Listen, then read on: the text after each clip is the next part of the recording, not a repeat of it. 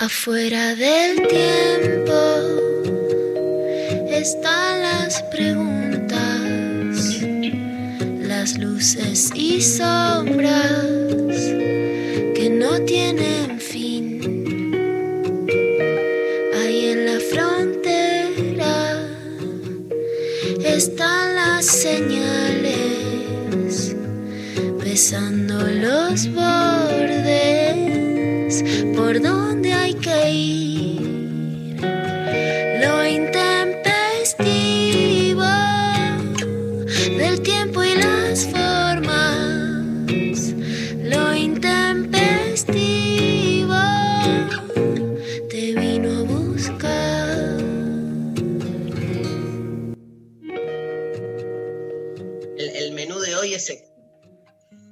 milanesa de cerdo, cosa rara, rara, extraña. Empezamos con una especie así como de Frankenstein de la comida. Milanesa de cerdo fugaceta, que aparte la calientan al, al microondas, con lo cual termina siendo una especie de salsa blanca podrida, con tortilla de vegetales, que es lo mejor que he comido de este lugar que es como una especie, no es tortilla, ¿cómo se llama eso? Eh, ayúdame, Lula Omelette. Pecker, buen día. No, no, ni omelette, hola María Stanriver, ni soufflé, eh, que parece como un... Terrina. Ah, terrina, sí. Qué palabra rara, ¿no? Para rejunte. Sí, ¿no? Este, terrina de vegetales. Luego, pollo con salsa de puerro y puré de papas. Ah, yo comería eso. Lo que pasa que, ¿viste cuando el pollo es directamente una... es como... María está a punto de, Estoy por vomitarle al. Petrificado, un petrificado, una momia petrificada. Tal cual. Le estás comiendo el brazo a, a Ramsés. y suflé de calabaza con ensalada, que es como tipo. No es comida. Un ágape. Un canapé como te gustan a vos. Sí, pero es uno. Es muy fuerte los emojis que te ponen al lado de cada menú. tipo, al lado de la milanesa de cerdo hay un chanchito, el del pollo ahí está el emoji de un pajarito. Amo estos menús que vienen con emojis. Yo, bueno, vos te, vos te la perdiste un día, pero María del Mar Ramón, que le dio la otra una de las cosas que más me gustó, y yo le insisto que siga con eso, esos señales de, de sexteo y consentimiento con emojis que me encantan. Por ejemplo, chanchito, Ah, si vos ok. mandas emoji, tiene connotación sexual, ¿viste? Un chanchito. Berenjena dicen que también. Yo nunca mandaría una berenjena, por ejemplo. ¿Pero qué es la berenjena? ¿De verga? No. Sí, ¿Y el chanchito? A mí- el no, el chanchito chanchito es- es como chanchita, un poco así. Hagamos Ah, A mí no me gusta, yo soy más sutil, pero bueno, hagamos chanchadas. claro. ¿Cuál- ¿Qué, es, ¿Qué define una chanchada? Es, para mí una chanchada es aquello que jamás contarías en público. Tipo, digamos, como el- Cosa que nosotros hacemos. bueno, la consigna este, le Para pedimos a espanto la de gente María.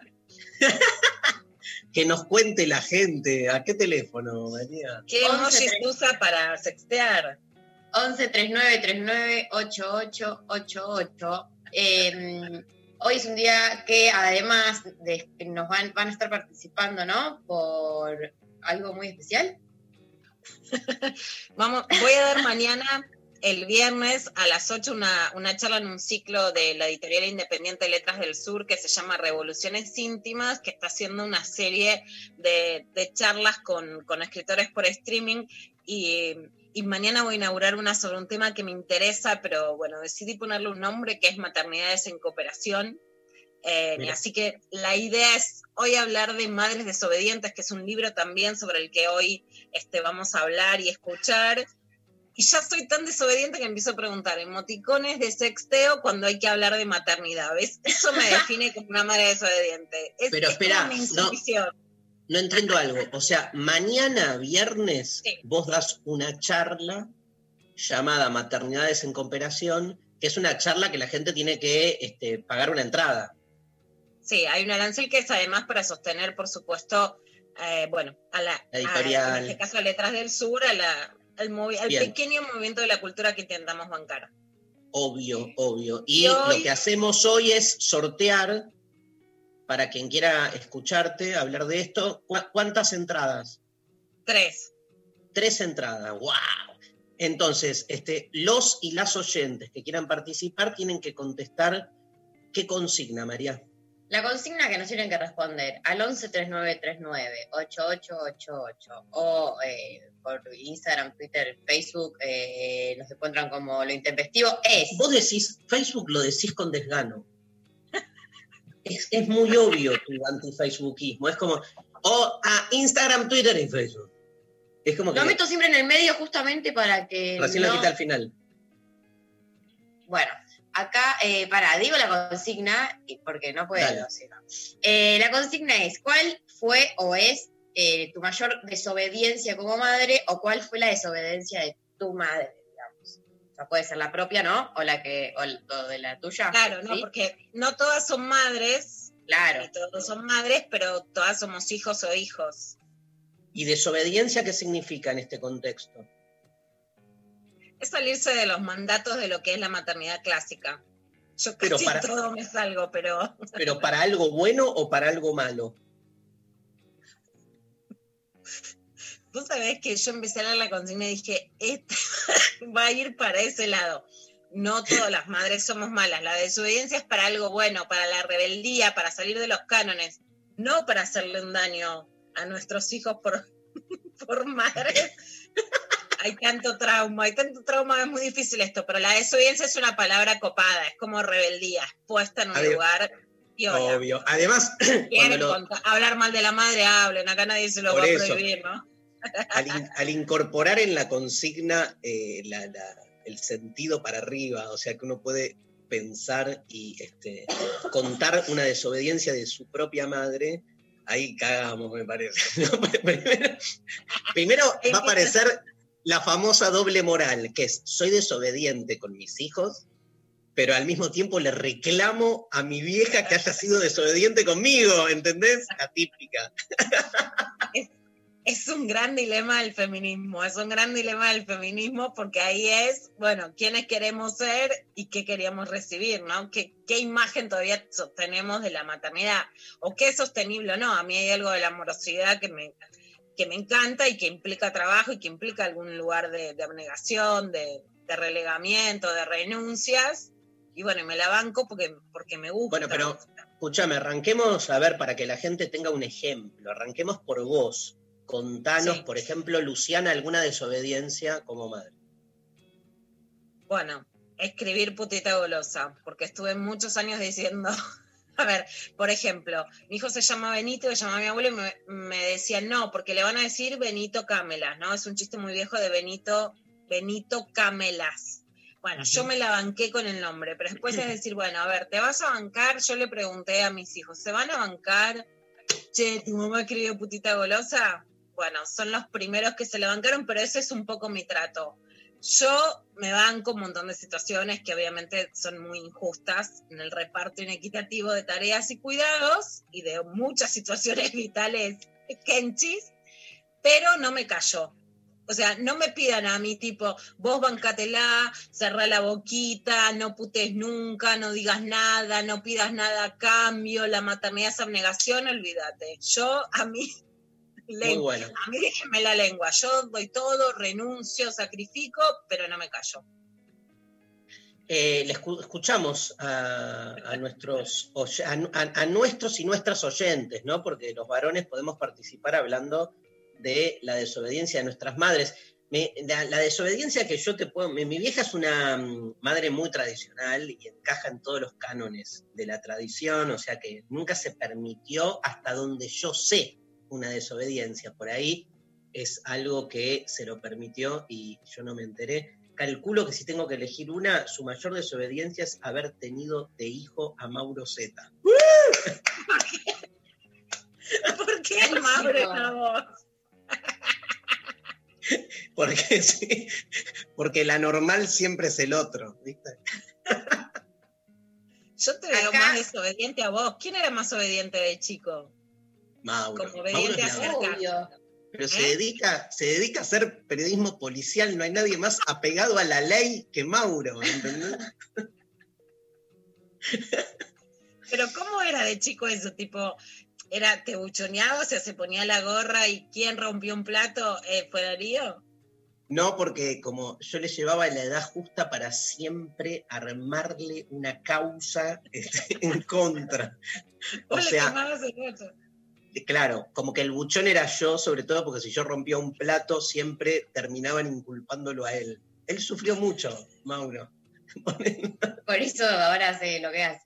Por eso se dedica a eso. Eh, la quiero eh, aclarar una cosa, estoy hablando acá con el equipo de producción maravilloso que tenemos.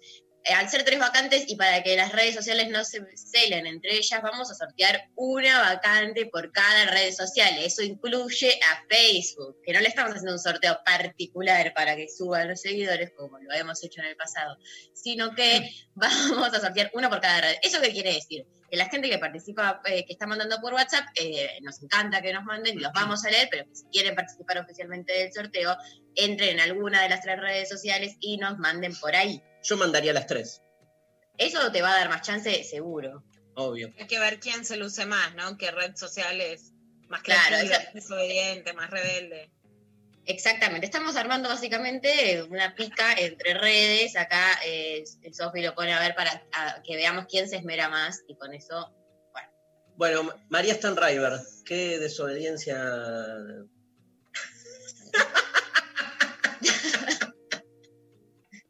no sé. No, tengo, no, no sé. ¿Está bien? Hacer de, de Lo voy a pensar. Pensalo, que hizo de pensalo. conejita. Que Vos tu mamá haya hecho. desobediente, que No, no, de mono. De pero- mono. Hizo de mono, de mono. Pero Yo es era el re obediente, o sea, ¿Vos re- la conejita? Claro. Bueno, esto ya fue desobediente, ¿no? Así quedé, quedé como totalmente instalado en un, femini- en un femenino, pero eterno. ¡Ah! Escúchame, este, Lula, ¿cómo se llamaba la, la, la que vos ayer nombraste, tu amiga que alquila disfraces? Ya te voy a decir Ana Cabral y la madre, pero si quieren ya les digo el Después lugar de... recordámelo, Perfecto. Porque en cuarentena, loco, disfrazate, ¿viste? Disfrazate para que adentro de tu casa. soy- Una manera de... Son disfraces Florencia. A mí eso me encanta. Si si hay algo que he invertido mucho es en disfraces. Toda, toda la vida. Yo me, yo- todo. yo me quiero disfrazar. ¿Dinosaurio?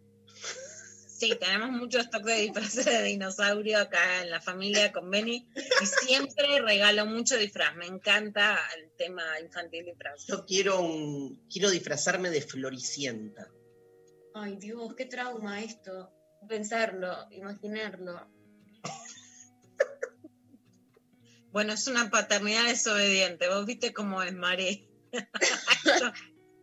La paternidad en cooperación, que también es esto, que es poder trabajar juntos, tiene pros que antes no hubieran existido. Obvio. Tiene contras, te tira un floricienta en el medio del programa. Es una contra. ¿vos, de- vos decís que todo el- todos nuestros oyentes saben quién fue Floricienta? Sí. Ay, por favor. Pero ¿cu- ¿hace cuántos años fue? Floricienta? 2004. Bueno, boluda, son 15 años. Si lo sabe María. No hay gente más joven que María. Claro, ese es el parámetro. ¿Cómo era la historia de Floricienta? Era una chica que caía en una casa de ricos, la típica historia. Pero la chica que era babysitter. Sí, ponerle que iba a, sí, y la, la contratan creo como medio de empleada, pero no me acuerdo bien la razón, y se enamora del rico, del padre rico, que al final era recopado, y bueno, nada, pasan cosas. Había como algo medio místico también, tenía como unos angelitos que le ayudaban, Ay, como qué que venía de un lado Bueno, medio... Morena siempre es muy mística, ¿no? Pero ¿y quién, eh, quién era ella? ¿Quién es? Flore- Flor- Florencia Ber- Bertolti, Bertotti. Bertotti, Bertotti. Marilina Bertoldi. No. ¿Y él? Y Yo lo que quiero en serio, pero es, estoy buscando toda la cuarentena, si no tengo otro regalo de cumpleaños, son los pijamas que vienen con disfraces. Perdón, se venden en este, pero también en Instagram. Yo se lo vi a Tati Shapiro y le pedí para ah, por ejemplo, de Pikachu, ¿entendés? De personaje de Disney, pero te vas a dormir con eso. Eso me encanta. Me encanta. Te reveo. ¿Te la bancás, Mari, esa? abajo de la sábana. Sí, No, si hay nada. que bancársela, me la banco. Tengo otra. ¿Alguien se acuerda de la isla de los Witties? La isla de los Witties. La isla de los Witties. ¿Sabes de qué hablo, Maru? No. Lula, ¿vos sabés? Un poco. No, No solo- no es, que no sé por ser joven, sino porque no recuerdo, no tengo Claro, porque- esa- Hay dos cortes, el corte generacional y el corte berreta. ¿Entendés? No, yo papa entro, esa- pero es, es otra cosa. Como, ¿no, no te me acordás de. ¿No te acordás de Alejandra Gavilanes conduciendo la isla de los Witties? Sí, me, me la acuerdo de cara. Me da cara de Mar... Confundí la cara con Marcela Morelo, me estoy dando cuenta, ¿no? Pero algo parecido. Bueno, ¿están llegando mensajes? Están llegando mensajes. Entonces nos vamos a escuchar música y vamos a empezar, ya que estamos realmente en cualquiera, porque estamos desarmados, desencajados e intempestivos. Nos escuchamos para empezar con todo la mañana de hoy, el tema que nos ubica en el lugar al que nunca pertenecemos. A esto hemos venido al mundo, a estar siempre en el borde. Creep, Radiohead.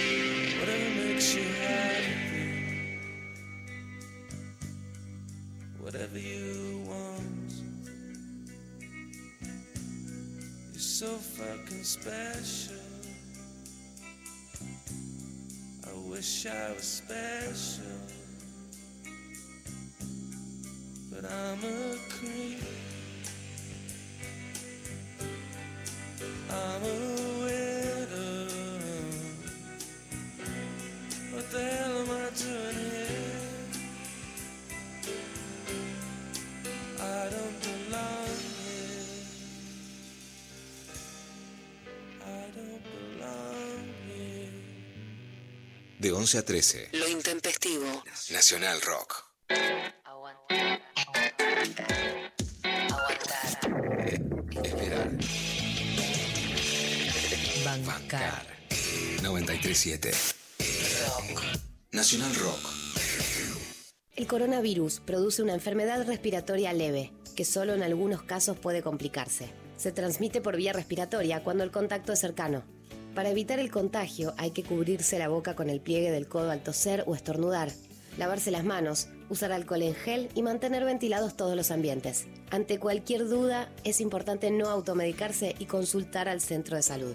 Para más información entra en www.argentina.gov.ar o llama al 0800 222 1002.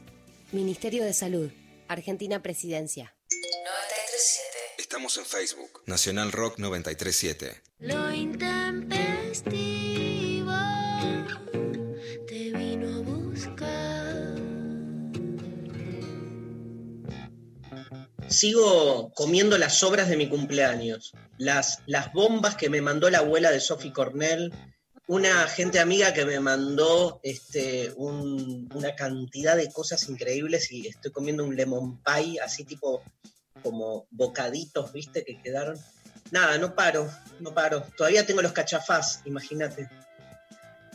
Hay que empezar a mandar motos a la casa de Luciana Pecker con todos los cachafás. Ya está, se, se los merece. Vamos a, va- va- vamos a volver a hablar con Cachafaz para que hagan una segunda movida y la incluyan a la PEC. En, Para mí en los- Colombia, Sí. en Colombia te mando la moto, es te mando el sicario, pero acá te mando la No. moto, acá te mando Morphy. Yo acá mando Morphy a lo loco. No, ayer le tenía que mandar una cosa a Telma y le mandé Morphy, porque de, acá se manda Morphy, la cuarentena se zafa con Morphy. Te quiero decir, Dari, que estuvieron muy bien tus amigos de Bajo Vacío de Schlepper, que también me mandaron y estaba, pero ultra riquísimo. Democracia, democracia gastronómica, estuvo muy bien, muy bien. Bien bajo vacío, ¿viste qué rico? pero ultra riquísimo. Y encima me mandaron una natilla hecha por la tía, no. que es como un flan, que por supuesto le puse dulce de leche y que no sabes lo que era. Increíble. Escúchame, ¿te mandaron los rips? No, Ah, Oh. yo no sé, cómo, no sé cómo meterlos, cómo, calentarlos. Les voy a escribir a los de bajo vacío porque no, se ponen las bolsitas en agua Sí. hirviendo y después se Sí. corta. Pero sí. en, la- en- en- en el rips dice horno también. Está medio confundido. Bueno, no importa. Mensajes, María. Vamos a, a empezar por uno que dice por WhatsApp. Los Witties, sí. Bruma Ovo. ¿Qué es Bruma Ovo? Los Witties. No tengo idea, yo me acuerdo de la canción nada más. La isla de los Witties, la isla de los Witties, la isla de los Witties, la isla. Es riquísima la mila de cerdo. Buen día. Nos llegó esto. Es rica, voy por la mila de cerdo, listo. ¿Quién lo mandó? No sabe, no sé. Voy con ese anónimo y elijo la mila de cerdo. Hola, mensaje para Luciana. Ya empiezo a sufrir tu ausencia de los viernes. Saludos a todo el equipo Débora de Bariloche. Eso es una declaración de, de amor. Gracias, cómo me gusta que me extrañen, nunca me pasa, así que me encanta. Rechi, Rechi te extraña siempre, siempre dice. Qué, ¿Qué lástima. dice? ¿Qué- No, él piensa que vos no querés estar porque está él. Obvio. te conté lo que hizo, no, no sé si esto lo conté al aire, te conté lo que hizo Rechi en mi curso de, del martes de, que estoy haciendo en el Conex. No. ¿Qué hizo? Re- Rechi está de alumno, No. pero él no puede, no puede permanecer anónimo. Entonces empezó a chatear en el medio de la clase y empezó a hacer chistes y obviamente todo el mundo dejó de atender la, este, fascinante clase que estaba dando yo sobre Eh, la muerte. La gente no quería escuchar más sobre la muerte. Este, bueno, nada, yo es como que empecé a spoilear algunas películas sobre la muerte, que es obvio para analizarlas, y hubo un par que se enojó y, eh, y se enojaron y ponían, eh, me cagaste la película, no sé qué, y Rechi, como para bancarme, este, empezó a decir, gente, alguien vio esperando la carroza, me cuentan el final. Bueno, voy a decir dos cosas. Uno, si hay una madre que soy, soy todas las madres de los challenges. De, si hay algo que delató nuestra maternidad son los challenges. Soy todas las madres. Mis hijos me lo intentaron hacer una vez, pegué un grito, pero los veo para que no me lo hagan, porque ya además a Rechi lo conocí por mi hijo. Te adelantás. Me adelanto, me adelanto porque puedo hacer el papelón de la historia. O sea, si me dicen que sale en grito, pero ¿qué te cree? Que, que hace todo- todas las cosas que dicen la madre de los challenges, todas las puedo decir yo, y peor. Escúchame, pero nadie manda mensajes. Sí, de- bueno, pero está Luciana contando de- No, pero digo mensajes de... de la consigna. Sí, claro. estaba Este martes, ¿de qué vas a hablar? Voy a entrar en tu clase. eh, Voy a el cap- amor. Sobre el Ay, amor. justo, voy a entrar. ¿Puedo participar? Obvio. Te mando, te mando con una moto el link. Mira, andame con una moto el link para con un alfajor también. Yo vos sabés. Te mando el link Ah. adentro de un, de un cachapaz. Que te dicen el hambre emocional es que no tenés que comer de más para tapar las emociones. Yo ya no tengo hambre emocional, ya tengo hambre sexual. Y lo tapo con alfajores, señoras. Hermoso. A ver, llegaron audios. A ver, Pablo. Hola, gente. Eh, bueno, eh, a mí la que se me ocurre es la de mi abuela. De mi vieja no se me ocurre, cumplió casi todos los, los- las obediencias. Mi abuela tiene 91 años y ella eh, tuvo dos hijas. Eh, siempre trabajó, o sea, creo que sus desobediencias para la época no trabajó, no cocinó, no le gustó ni le gusta, no tejió ni teje. Eh, y a sus 91 años hoy tiene varios un par de amantes y unos novios que extraña y que se está aguantando por la cuarentena. No sé, ahí por ahí mezclé lo de. mezclé un poco de todo, pero creo que mi abuela claramente desobedeció este, como madre a las cosas de su época. Si eso fue malo o bueno, como dice Darío, no lo sé. Así que bueno, espero ganarme el- la charla. Aunque, beso. Abuela, abuela, abuela. ah. Yo quiero un mensaje de la abuela contando de sus novios. Por favor, que me dé lecciones, que nos dé cátedra. Que nos enseñe, que nos inspire. Pablo, otro audio. Acá nieva desde hace como una hora, llovió toda la noche. Y vos, Darío, para empezar la mañana así informativa, radial, eh, ponés creep.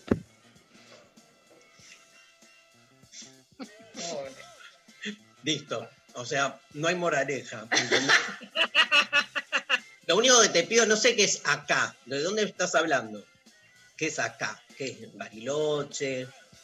¿Algún lugar? Otro país. No, sin nieve, no, ese- se notaba el, el tono argentino, pero debe estar Bueno. en algún lugar de cerca de la cordillera, me imagino. ¿Tengo otro audio? La isla de los Wittis con sueños y aventuras, sonrisas que perduran, llegó.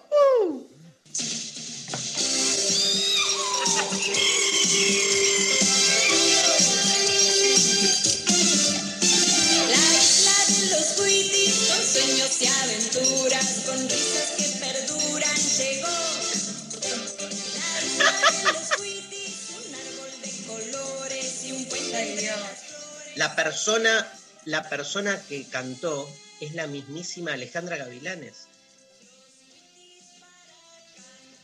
Bueno, ¿Vieron el poder de la fake news? Yo tiro esa, nadie cuestiona y todo el mundo se la cree, ¿viste? De esto se trata el poder de los medios.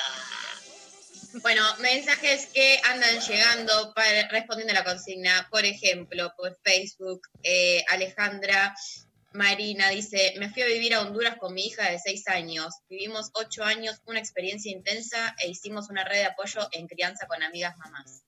Tremendo, bien. Hermoso. Alucinante.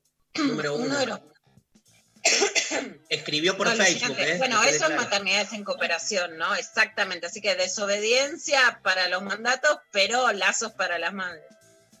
Divino. Otro. Eh, por Twitter, Natalia nos dice, la rebeldía de mi mamá, haber militado en los 70 en, el, en la JP, estando embarazada de ocho meses y haber sido chupada por la AAA, vivir en el exilio hasta la llegada de la democracia. Hay muchas historias, ¿no, Lula? De, sobre todo, este, de madres militantes en los 70 y, muchos hijos e hijas con una relación de todo tenor, ¿no? Porque en este caso es muy celebratoria. Yo conozco casos al revés de, también de gente como que no, no, no les perdonan en algún sentido porque se jugó una tensión muy importante. Siempre es una tensión grosa la que se produce entre esa relación vincular directa, que es este, tu hijo, tu hija, y lo que es por otro lado el compromiso social y político. Bueno, eso da para hablar muchísimo sobre ¿Qué eso más? porque hay muchísimas aristas, pero en, en los 70 los militantes, pero las militantes, como, como cuenta nuestro oyente, que estaba embarazada cuando, cuando sufre este ataque de la AAA, apostaban mucho a la maternidad. Es algo muy singular, porque de hecho Mirá. tenían hijos y tenían hijos muy jóvenes, ¿no? Los cuentan, por supuesto, las sobrevivientes, las hijas desaparecidas. Bueno, recomiendo mucho el libro de Miriam Lewin eh, ni de Olga Warner, Putas y Guerrilleras. El libro Aparecida de Marta Dillon, que es hija de desaparecidas, que es bueno, una preciosura. Y también el documental La Guardería sobre qué pasaba con muchos de esos pibes en Cuba, ¿no? que Fernanda Reberta, que hoy es la titular del ANSES, estuvo también en esa guardería. Por un lado, había una militancia que se iba completamente de los cánones de la maternidad clásica y que por eso la dictadura los castigaba, pero había una gran apuesta por la maternidad también en los militantes de los 70. En muchos casos los hijos revalorizan esa maternidad y en muchos, por supuesto, también sienten que los relegaron a ellos por un proyecto colectivo. Tal cual. Más mensajes. Por acá nos mandan eh, Selva, dice, mi desobediencia es amamantar en la iglesia. ¡Ay, qué linda! ¿Qué? ¿No, no- no se puede? Bueno, nu- eh, la verdad es que no dejaban dar la teta con las tetas al aire, no se usaba eso en la vía pública. A partir de las campañas de lactancia, digamos, de los últimos 10 años, se empezó a dar la teta en la calle. Con, si se acuerdan, hay casos de policía llevándose en, en Tigre a una mujer por dar la teta y en general, te, digamos, te miraban mal. Claro. Eh, Marco nos manda, nunca en todos mis 30 años pude cumplir con los mandatos de mi madre en su totalidad, desde poner la mesa bien de niño hasta la carrera que elegí de adulto. Tu historia, Darío. Pero no entiendo, ¿y qué? Pero no contesta la consigna. Él es el desobediente. Claro. Claro. Bueno. No, correte, Marcos. Aparte, escúchame. Ya con el nombre, lo primero que, o sea, viste que los nombres son Marcos, con amor, Marcos, ¿eh? Con amor, porque, pero es tremendo, ¿no? Claro. Marcos te enmarcaron, así, de algún modo. Luciana es luz, o sea, te iluminaron, Lula. Pero no sé si está Ay, tan bueno, no sé si está no sé si está tan bueno. Busquemos siempre la, la parte negativa también, porque la, la positiva está demasiado, demasiado expuesto todo, ¿no? A la luz, demasiado todo a la luz para las lucianas. sí. Buenísimo. Bueno, Acá muchos años de psicoanálisis. Miren la foto que nos manda eh, el oyente que dice, acá es San Martín de los Andes, soy Estefan y me he vuelto adicto a ustedes, me encanta Creep y Radiohead y mira... No, no, no, no, no, la foto de esas casitas de San Martín de los Andes. Estuve, Estefan, exactamente hace 10 meses en San Martín, en el- las vacaciones de invierno del año pasado. Qué hermoso, hermoso lugar. ¿Más mensajes? Acá eh, te piden un favor. Dale. Mercedes Marchetti dice, Darío, hoy es el cumpleaños de mi esposo, Alberto, cumple 67 años, si le puedes mandar un ¿Cuánto cumple? 67. Alberto, querido, te mando un gran abrazo, un muy feliz cumpleaños. La vida recién empieza. Te quiero mucho. Hay un audio. Hola, chiques. Bueno, para Lu especialmente, mi abuela es súper reservada, pero si la puedo grabar, te juro que, que vale la pena las anécdotas que tiene y cómo vive, cómo es su visión de, de las cosas. Pero te cuento una sugerencia, porque una vez le preguntamos, somos siete hermanos, este, cómo había llegado así también, porque está impecable, es alta, tiene un cuerpo espectacular. Y entonces que nos dé un consejo, como decís vos, y nos dijo, son cinco o seis cosas nada más. Eh, una, eh, yo me mantengo informada, leo un poco, eh, me levanto muy temprano y ella es, este, reza y tiene sus, sus rituales, digamos, místicos. Eh, camino mucho, dice yo camino mucho, tomo agua, no ceno, a las siete y pico como algo livianito, dice, y bueno, y tengo sexo mínimo una vez por semana. a lo que todas las nietas no, no, no llegábamos al promedio de la abuela. Así que siempre pensé en hacer un- unos videos con ella porque sería genial. Si llego a tener más consejos te mando porque son, hay muchos espectaculares. Un abrazo, excelente programa como siempre. Impresionante. Creo que es lo No mejor que escuché. Sí, no entendí si, o sea, la abuela tenía sexo una vez por semana y la oyente no entendí si dijo que entre todas las nietas no llegaban, o sea, si, no si cada una no tenía sexo por semana, sino si entre todas no llegaban a ese promedio. Qué horror. No sé, pero puede ser, puede, puede ser. Todo es posible No. en, en la isla de los Wittis. Sí. Escúchame, este, tenemos un, un clavado de noticias tremendo hoy, así que vamos. Hubo una oyente por ahí, vamos con música, ¿sí? Y respiramos un poco y nos metemos. Este, una oyente que por ahí nos dejó un mensaje se llamaba Selva. Así que, ¿sabes qué tema vamos a escuchar? Sí, de los amigos de la portuaria Selva.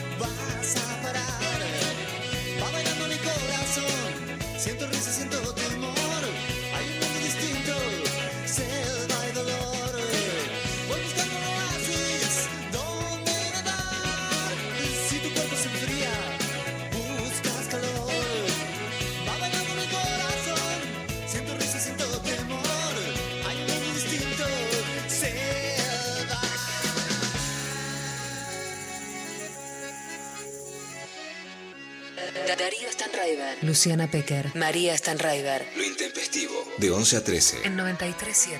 Nacional Rock. Y arrancamos el tercer bloque con clavada de noticias con Luciana Peck. Bueno, Dari, ayer un día re picante y a la noche se puso picante, Muy picante. red. Bueno, en principio, Alberto ayer dio una entrevista con Telefe y un- el tema de la noche, ah, ahí veo que sigue en el día, fue el pica pica con Cristina Pérez. Vamos a escuchar el audio del pica pica y también algo que se le hizo costumbre a Alberto Fernández, que es dar cátedra. Porque la, la Constitución no le da atribuciones al Poder Ejecutivo para intervenir en una empresa privada de esa manera, a través de un decreto, por ejemplo. Está equivocada, está equivocada, no, está equivocada, está equivocada. Yo lo que le recomiendo entonces es que además lea la Constitución. La Constitución, por razones de utilidad pública, puede expropiar, el Poder Ejecutivo puede expropiar bienes. No, no lo digo yo, lo dice. Me refería a la intervención, presidente, a la intervención. que- Lo constitu- los si constitucionalistas lo afirmaron. Pero no- bueno, no es que si usted. Bueno, pero yo le recomiendo que además de leer la Constitución, lea la ley de expropiaciones, porque la ley de expropiaciones faculta que a la hora de expropiar uno puede intervenir. Entonces, eh, me ahorraría muchas cosas si por lo menos leyera la Constitución y la ley de expropiaciones. funcionario del Ministerio de Justicia, Horacio Petragala, pide la libertad justamente a partir del coronavirus de Ricardo Jaime y de Martín Báez, el hijo de Lázaro Báez. ¿Por qué no lo separó de su cargo Petragala? Porque ahí habría que estudiar un poquito más, Luciana, antes de opinar tan fácilmente. La Secretaría de Derechos Humanos. Esta es Luciana Geuna, no me lo está diciendo a mí, le dice, ahí habría que estudiar un poquito más. Luciana se lo dice a Luciana Geuna. ¿Por qué lo juntamos en la producción con Pablo González desde ayer a la noche? Porque hoy veo algunos tweets que están diciendo machirulo, ¿fue una machiruleada lo que le hizo ayer a Cristina Pérez? Sí, fue una machiruleada. ¿Fue más planning? Sí, fue más planning. O sea, fue enseñarle a una mujer periodista cómo tiene que hacer una entrevista, fue decirle que vaya y que lea, no decir la constitución dice, sino usted vaya y lea así. Ya se le había hecho costumbre, lo había hecho también con Luciana Geuna en un programa de TN, le estaban haciendo una pregunta y él la manda a leer y a estudiar. ¿Está bien o está mal? A mí me parece mal, no me gusta esa forma de comunicación y a mí me parece que además tiene un trato y una contestación diferente con periodistas mujeres. Tiene otras connotaciones, sí. Además están los medios que ayer, o los tuiteros que ayer ponían, ganó por nocaut. Bueno, no está bueno decir ganó por nocaut. No está bueno. Cuando Menegildo Sabat le dibujó a Cristina Fernández de Kirchner con un ojo en compota, supuestamente porque había sufrido una derrota, o arrodillada como si le estuviera haciendo sexo oral a- al ex juez de los fondos buitres ya fallecido Tomás Griesa, me pareció mal. Si ahora lo hace Alberto, la verdad es que también me parece mal. No, la- no, no, no, no hay ningún nada. O sea, realmente yo estuve ayer también escuchando lo mismo, Lula, que eh, con las periodistas mujeres es como muy repetitivo ese modo y es difícil encontrar con algún periodista varón que se refiera de esta manera, ¿no? Por lo menos no, Yo no por lo menos la entrevista, digamos, la, le escuché distintas entrevistas más amables, de gente que no necesariamente es ideológica tan, mm, tan digamos, como con, el otro día pasamos la entrevista con, en, en Metro, con Matías Martín, pero le escuché, por ejemplo, una con Joaquín Morales Sola, que digamos es de otro palo ideológico y fue mucho más amable, sin lugar a dudas, y mucho más respetuoso. Creo que también hay un fenómeno que es para destacar, que la demanda de que haya mujeres en lugares de poder y de conducción, Cristina Pérez es una conductora histórica, fue mucho más tomada por los medios conservadores y poniendo mujeres conservadoras con ideologías más cercanas, digamos, a la centro derecha que por la centro izquierda. Hay algunas y nunca es en contra de las que están, pero acá lo que me parece que pasa es básicamente un machismo más fuerte en los medios progresistas que en los conservadores, que le ha dado poco lugar y que ha bajado la jerarquía de, de mujeres que hoy podrían tener un lugar más importante y que hay, y hay muchas. Y las que están lo hacen súper bien. Basta con ver a Noé Guerrera Barral o a Irina Hauser en C5N, pero tendrían que tener mucha, pero mucha más jerarquía. Por supuesto que hay otras. A la vez, también Además- me interesa. señalar y por Además- eso la busca. Perdón, Dari. No, no, estaba pensando, perdón, no quería yo, este, eh, pero que- déjame agregar esto nada más, que es que, que al mismo tiempo es como que le, eh, me parece, el, modo en que Cristina Pérez eh, habla, no el modo, lo que dice Cristina Pérez casi como representando la voz de una oposición que fustiga de, de ese lado. Eh, está buenísimo cómo con argumentos y con los contenidos que maneja el presidente, porque Alberto Fernández, si hay algo que sabe, es cómo contestar, maneja data. No hacía falta eh, el modo, ¿viste? Es como que terminó descompensando lo otro, como que se perdió lo más importante que es poder un presidente este, eh, dejar en claro el manejo de información que tiene y evidenciar la opereta, ¿no? Como la opereta en el sentido, este, no porque haya algo armado, digo, cómo detrás de una supuesta, este, de un supuesto periodismo independiente se esconde realmente otro interés. Lo que pasa que al, al- manejarse de ese modo, como que le, termina quitando valor al otro. Eso es lo que, lo, que te queda después como, ¿no? Eh, como lectura. ¿Estás de acuerdo, Lula? Completamente de acuerdo. También, Dari, digamos, el, para mí la perspectiva de género no la, no la, digamos, no la bajo nunca. También podemos ver cómo Cristina hablaba y le decían soberbia, sin la verdad tener ese, un 10% de, que- de lo que dijo Alberto ayer en la boca de Cristina es una insolencia nacional. Lo dice un nombre, ahora hay críticas, pero parecía primero como qué bien que estuvo, le puso la tapa, ¿no? Eso sin Claro. lugar a dudas, ¿no? La canchereada a una mujer no se le perdona, a un hombre es bárbara. Pero también, si me preguntas, ¿es periodismo independiente lo de Cristina Pérez? No. Ayer me puse a buscar, le hizo muchas, recuerdo también una cuando ganó en las elecciones, pero esta es otra, el primer año de gobierno, las primeras críticas a Mauricio Macri, acá Pablo las estuvo editando ayer, porque también podemos decir, a ver, ¿es periodismo independiente? ¿Le preguntan igual a Mauricio Macri que a Alberto Fernández? No, preguntaban de manera mucho, pero mucho más amable y condescendiente a Mauricio Macri. Vamos a escuchar dos pedacitos de la entrevista de Cristina Pérez. Bueno, es el Día del Amigo, pero ya le dijimos que no le vamos a perdonar ninguna pregunta. Es la idea, me parece. Sobre todo porque estamos aquí para hacernos eco de las preocupaciones de la gente. La principal es la economía. Las mejoras prometidas se demoran, hay recesión y también eso implica que crece el número de pobres. Queríamos preguntarle qué le dice a la población.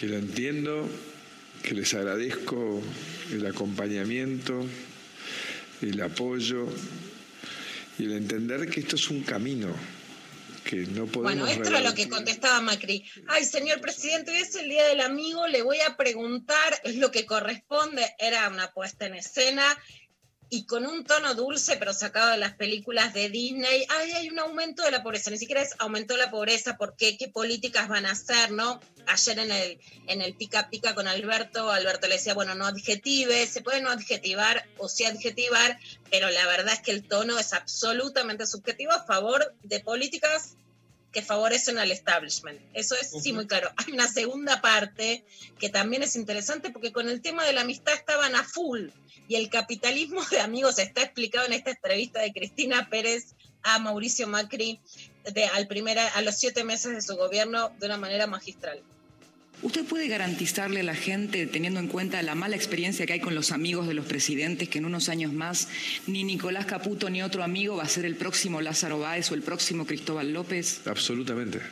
Nicolás, que es mi amigo, existe de mucho antes y su familia y su tradición empresaria de que yo sea presidente. Y él va a cumplir las mismas reglas que todos los demás. Más por ser mi amigo. Me va, me va a ayudar porque me quiere y me, me va a ayudar. a- y nunca me va a pedir nada que esté fuera de la ley. Eso no va más. Pero creo que hay un, Bueno, lo primero sorprendente es, esto es el capitalismo de amigos. Alguien que cree que por ser rico y empresario, cree que los empresarios lo van a favorecer y eso no sucedió en la Argentina, ¿no? Pero también es un periodismo de amigos, eso hay que decirlo.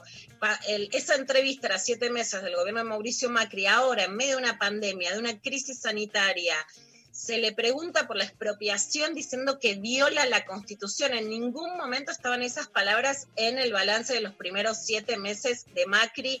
Es una postura absolutamente diferente.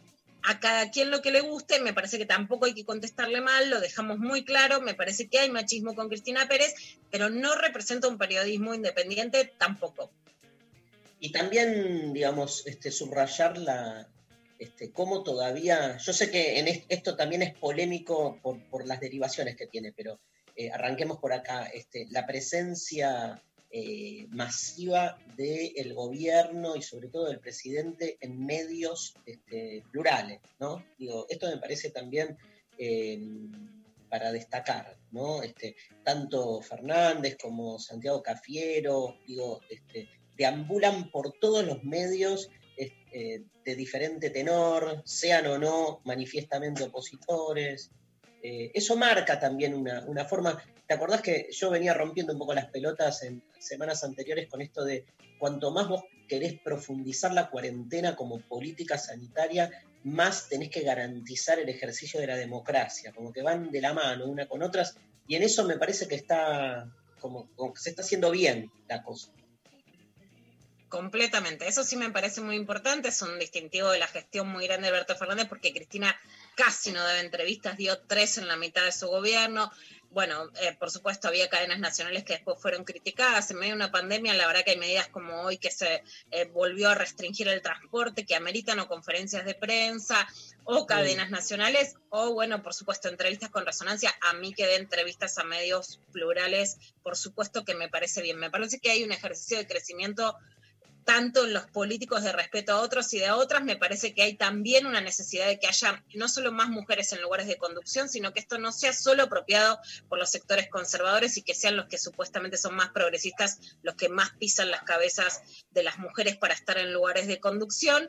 Y también, por supuesto, que el periodismo nunca va a ser neutro, pero que hay que volver a hacer un ejercicio al menos de la pluralidad del, del periodismo también, ¿no? Claramente. Hay que hacer ahí una autocrítica de qué lugar se, se toma y qué tono se tiene ante cada gobierno y ante cada, ante cada política. Y bueno, vamos a escuchar un poco de lo que dijo Alberto para quedarnos también con el contenido, en principio sobre la expropiación de Vicentín. Nosotros no estamos expropiando una empresa eh, que funciona maravillosamente bien.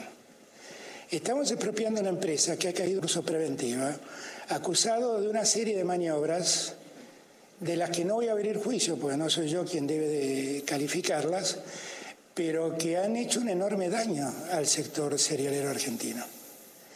Ha dejado a 2.600 productores sin pagarles ha dejado a muchos bancos nacionales que después que estos bancos le dieron créditos en muchos casos incomprensibles, los han dejado también impagos.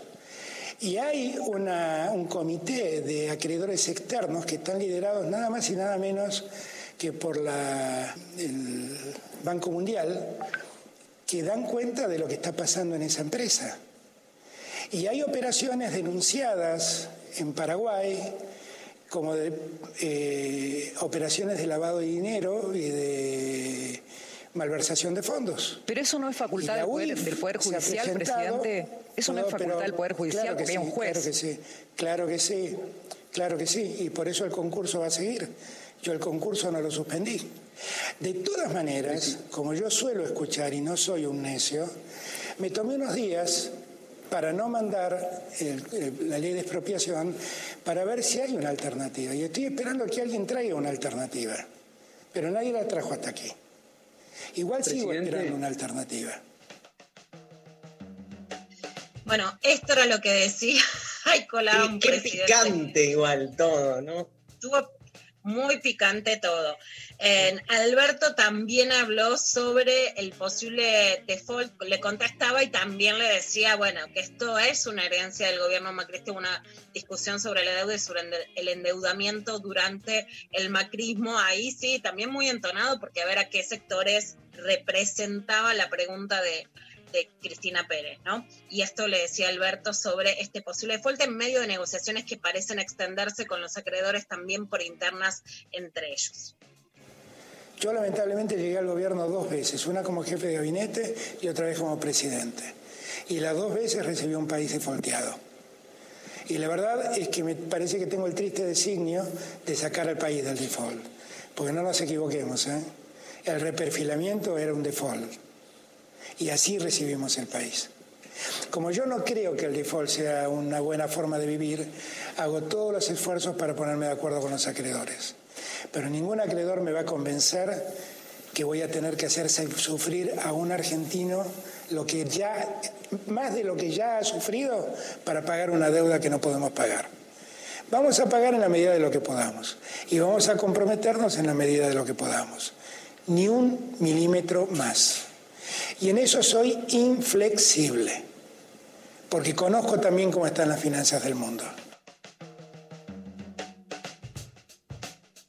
Bueno, en esto estaba mientras también la negociación con los acreedores está picante también por picas entre ellos, se aceptan o no, y también por el Fondo Monetario Internacional, que increíble o no, digamos, a ver, hoy el problema es que ni siquiera estamos negociando con el fondo, sino con acreedores privados que son mucho más difíciles mucho más buitres, pero la presidencia del fondo la tiene Georgina Cristeva, no vamos a decir que es una revolucionaria, pero sí apoya el pedido de la Argentina y en ese sentido también, este, Dari y Mari, la, la, consideración del fondo en relación a las políticas sanitarias de la Argentina y a la situación de pandemia también es importante. Hay que ver si ese apoyo del fondo después resulta o hoy volvería a ser insignificante, ¿no? Con un rol mucho más disminuido de todos los organismos cuestionados o no que se han hecho post Segunda Guerra Mundial, digamos, organismos de arbitraje internacional, eh, desde la OMS hasta el Fondo Monetario Internacional. Pero esto decía Martín Guzmán, el ministro de Economía, sobre esta negociación por la deuda externa. La conducción de Cristalina Georgieva eh, ha, sido un cambio que yo pienso que puede ayudar al mundo. Eh, nosotros desde aquí lo hemos vivido. También ha ha habido un cambio en lo que era el equipo de la misión para Argentina eh, y se ha dado un diálogo constructivo, eh, bueno. Y en ese sentido yo creo que ella ha actuado con un liderazgo eh, en un momento realmente crítico de la historia de la humanidad que está resultando positivo para el mundo. Bueno, esto era lo que decía Martín Guzmán sobre la nueva conducción. Georgina Cristeva viene de los países, digamos, del, ex, del este de la ex Unión Soviética, tiene una posición más cercana a los países periféricos, está a favor de... que es, es medio cheto Guzmán, ¿no? ¿Viste? bueno, viene de Nueva York, vivía en Nueva York. Pero viste, en Nueva York. Poneme de nuevo el, el, audio, este, Pablo, Pablo. A ver, es, el, es una boludez lo que digo, ¿no? Pero no importa. ¿No está? La conducción de Cristalina Georgieva eh, ha, ha, sido un cambio que yo pienso que puede ayudar al mundo. Eh, yo pienso aquí... que, viste que hay, yo pienso que, yo pienso que, Pablo pregunta, ¿qué economista no es cheto? Bueno, bueno Pablo. Hay mucha piba no cheta. El otro día Darío le hizo una entrevista a Candelaria Boto. No, está bueno. Mercedes Alessandro también me ve a Nueva York. Me encanta el, te, el tema. Ale Berco, le, le, decís cheto. Bueno, Mechi, Mechi que vivió en Nueva York como seis años, pero no, cero cheta. Pero igual que tiene de malo. Sé, vos no metiste en este berenjenal. No le estaba dando un montón de data re rigurosa. Tiraste los prejuicios por la cabeza y ahora... Bueno, listo, perdón. Explicando qué pasa con los fondos, con esto, con lo otro, informando a la gente, con la información. María, conducción. María, María conducción. conducción. Ayer le mandaron un mensaje a María diciendo, sos conducción por fuera del programa, ¿entendés? Como que... No, no, por fuera no. Creando un consenso en distintas áreas de, de, la humanidad, completamente. Yo creo que hay que armar la próxima fórmula para el 2023, la abuela de la oyente y María. Yo creo que la no fórmula sé. tiene que ser María Conducción, le voy a buscar un vice, pero un vice que me gusta, ¿viste? Hay tanto payuto. Eh, pero sí, sin lugar a dudas. Una vicemujer, una vicemujer. Bueno, puede ser. Voto. Bueno. lo último, sí, para recordar y para no olvidarnos, hay un video que pueden además encontrar en las redes La Garganta Poderosa, pero pasó un mes de la muerte de Ramona Medina por COVID-19, pero también por la vecina del Estado, porque ella había advertido que no hay ni siquiera, no había ni siquiera agua en la Villa 31. Hoy el 40% de los casos de COVID en la ciudad de Buenos Aires son en barrios populares y este es un video que armó la garganta poderosa con distintas voces de actrices y de activistas feministas. Eh, Ramona era una de estas mujeres luchadoras, inagotables. Militaba por el acceso a la salud de todos y de todas. Hace un mes murió Ramona Medina, víctima del coronavirus y la desidia. Estuvo 12 días sin agua en la Villa 31. Si en las villas faltan insumos básicos como es el agua, es imposible imaginar que se puede llevar a cabo una higienización adecuada para que el virus no se propague. Su voz nos interpela y nos ilumina. Ramona luchaba por una vida digna. Estuvo 12 días sin agua en la Villa 31. Esto nos interpela a todos como sociedad, a toda la dirigencia política, porque hace muchos años que se escuchan estos gritos.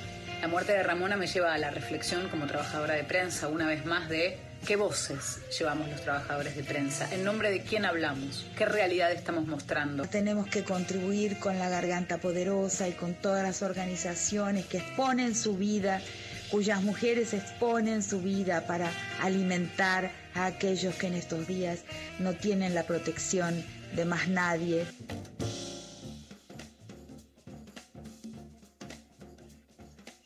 Bueno, escuchábamos entre otras las voces de Dolores Fonsi, de Ingrid Beck, de Rita Segato, de Ángela Lerena, de una de las protagonistas de la Casa de Papel en este recuerdo por el primer mes de la muerte de Ramona Medina como una muerte absolutamente emblemática, por supuesto de los efectos del coronavirus, pero de las desigualdades sociales en Argentina y además de esas mujeres que ponen el cuerpo para cuidar y para dar de comer que hay que reivindicar, homenajear y no olvidar. Gracias, Lula. El otro día escuchábamos a Paula Mafía este, como parte de un grupo de mujeres que hicieron esta versión hermosa de Aurora eh, en, lo que se llama el rock de mujeres que está este, circulando por todos lados. Hay eh, una cantante y guitarrista que la rompe que se llama Lucy Patané. Vamos a escuchar ahora de ella en toneles y volvemos con lo intempestivo.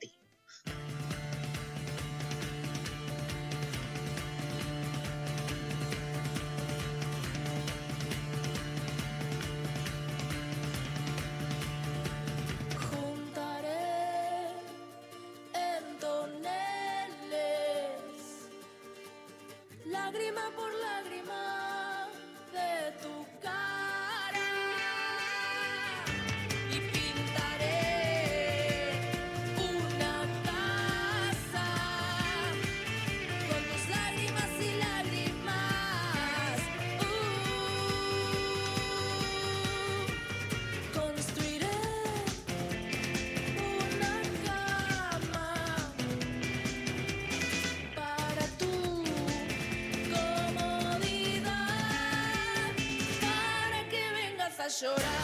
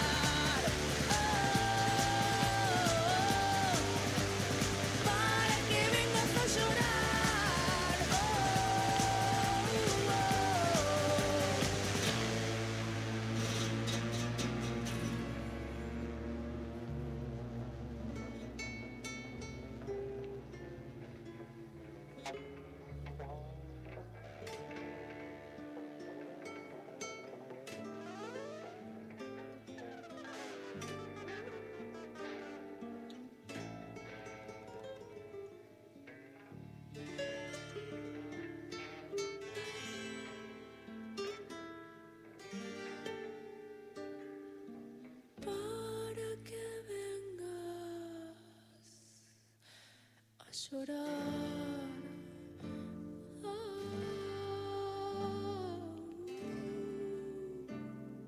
Para que vengas a llorar.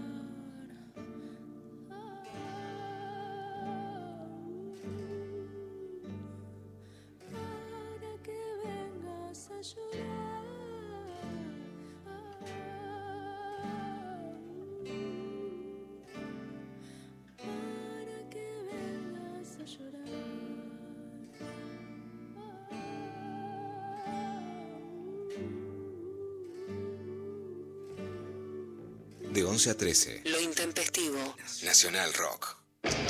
Pelear. Sufrir. Caer. Caer. Levantarse. 937. Nacional. Nacional Rock. Rock. En el aire de Nacional Rock pasan cosas como esta. Estaba yo pensando, trabajos en los cuales me he desempeñado. Vivo en Brasil, en una isla, Muy mal comenzada la historia.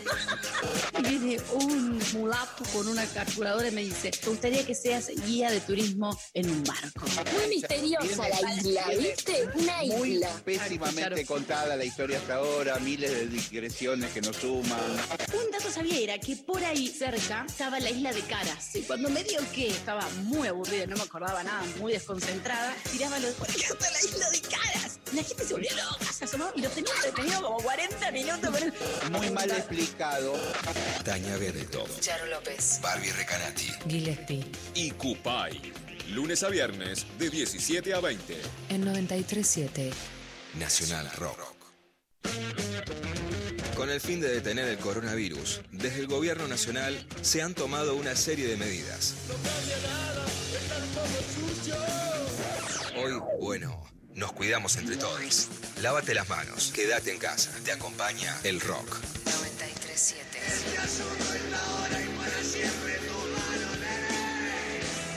Nacional Rock. Lo intempestivo te vino a buscar. Hay mensajes, están respondiendo a la consigna, participando por las tres vacantes de eh, la charla, curso que va a dar el día de mañana Luciana Pecker, 19 horas, ¿no? ¿O estoy Las flasheando? 20. A las 20 20. horas. Muy bien. Bueno, eh, participan por nuestras redes sociales, vayan a buscar la data por ahí contándonos cuáles fueron las desobediencias de sus madres o sus desobediencias como madres. Acá, por ejemplo, por Facebook. Facebook está on fire, así que la verdad que me da una bronca porque los de Facebook Facebook es más maternal. Vi en Twitter, que es como mi red social más periodística, uno que me gustó. Ahí después lo decís, Mari. Muy bien. Pero claro, en, en Twitter la maternidad un poquito más de. se esconde un poquito más, ¿no? Quiero ver qué dice la remera de Darío. Viene ahí con esa super espalda, porque acá nos vemos por Zoom. Tiene un lema. A ver, todo lo que digas puede ser usado en una tesis. Es muy bueno. ¿Qué es como decir en tu contra, no? Tengo tantas remeras, con tantas inscripciones, con tantas cosas. Bueno, tengo la de, lo, la de lo intempestivo. Ayer subí eh, una historia, igual este, me dio mucha vergüenza porque no estaba en mis mejores condiciones post cumpleaños, este, pero no importa. Este, y qué remeraza, hay un montón de gente, Sofía, Lali, reclamando tener la camiseta de lo intempestivo. Aguanta el merchandising. Aguanta el merchandising. Bueno, cuento lo que dicen los mensajes. Alicia nos manda por Facebook. Con dos hijos en edad escolar y contra todo consejo racional, renuncié a mi trabajo de 20 años de antigüedad y me separé. Háblame de incertidumbre, cuarentena. Intempestiva. Eso, Total. viste, Dari, que vos decís, ay, aguante, aguante Sí. dejar los laburos, aguante tener ganas de crear y crear, y aguante separarte si no te lo bancas más. Aguante dejar. Dejar de.